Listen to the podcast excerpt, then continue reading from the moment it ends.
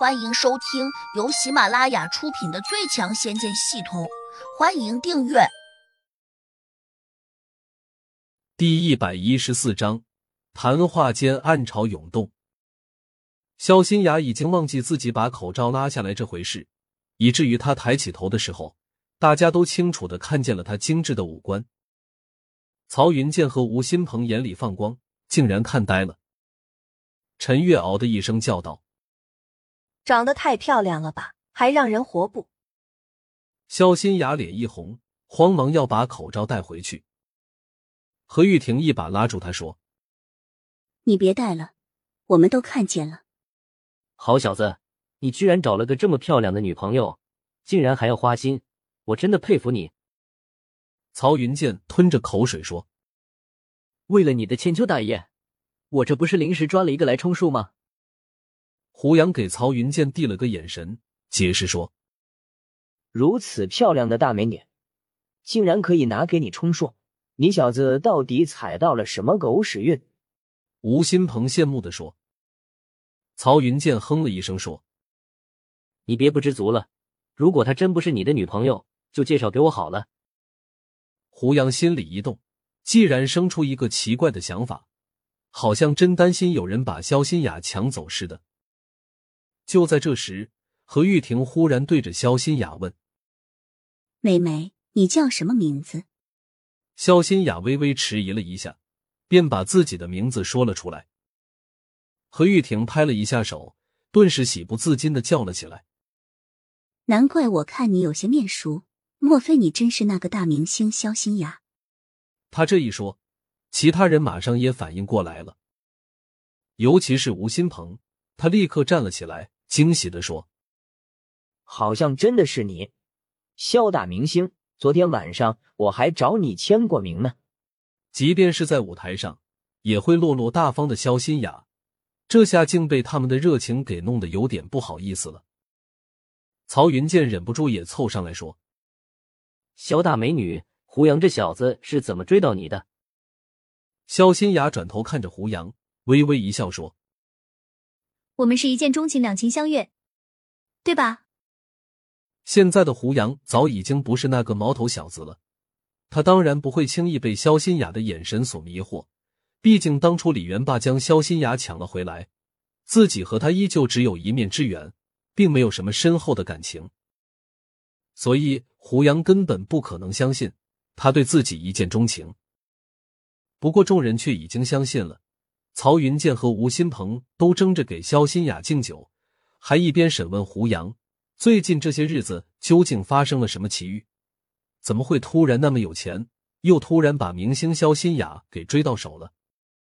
不过何玉婷和陈月却比两个男的冷静了许多。凭着女人的直觉，他们就觉得胡杨和肖新雅是貌合神离。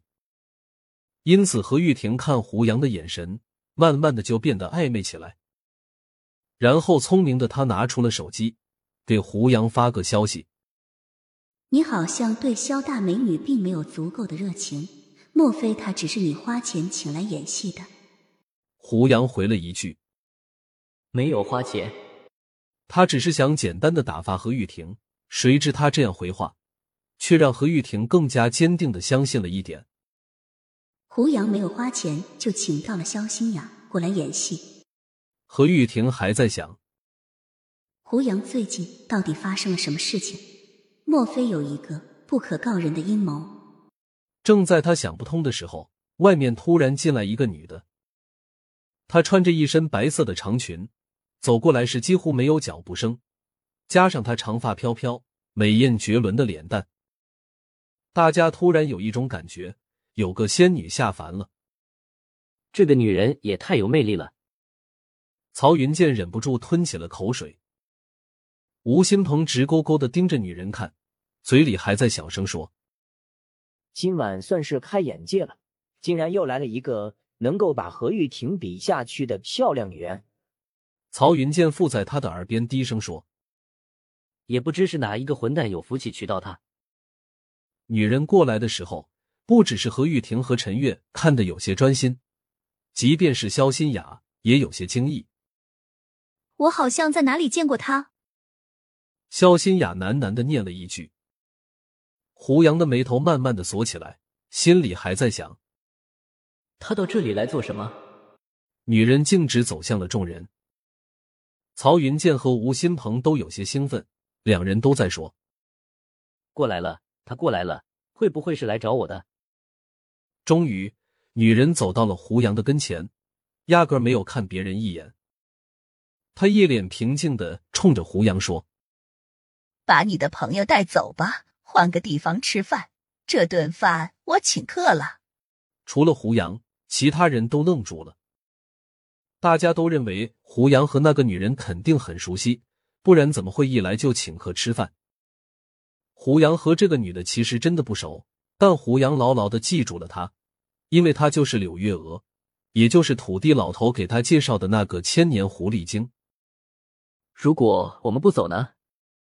胡杨同样很冷漠的反问了一句：“老头说你有些背景，不过光有背景不行，还得有本事。”柳月娥平静的说了一句，声音突然消失，取而代之的是一个意念飞快的钻进了胡杨的脑中：“水里有一只怪兽，非常厉害。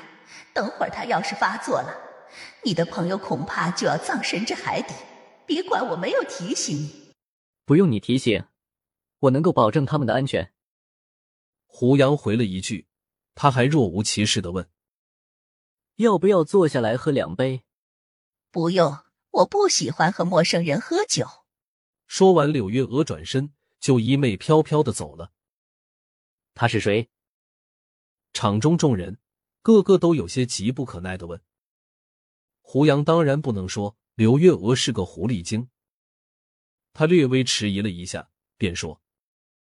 卖衣服的老板娘，不相信。大家都在摇头。一个如此漂亮的女人跑到这里来同胡杨说话，眼里还没有别的人，怎么可能只是一个普通的朋友？她不会就是你的前女友吧？我看她多半有点吃醋了。肖新雅悠悠的说。曹云剑不无嫉妒的说：“胡杨。”你小子最近走了什么桃花运？怎么会和这么多漂亮的女人有染呢？胡杨看了他一眼，二话没说，起身道：“你们先回去吧。”本集已播讲完毕，请订阅专辑，下集精彩继续。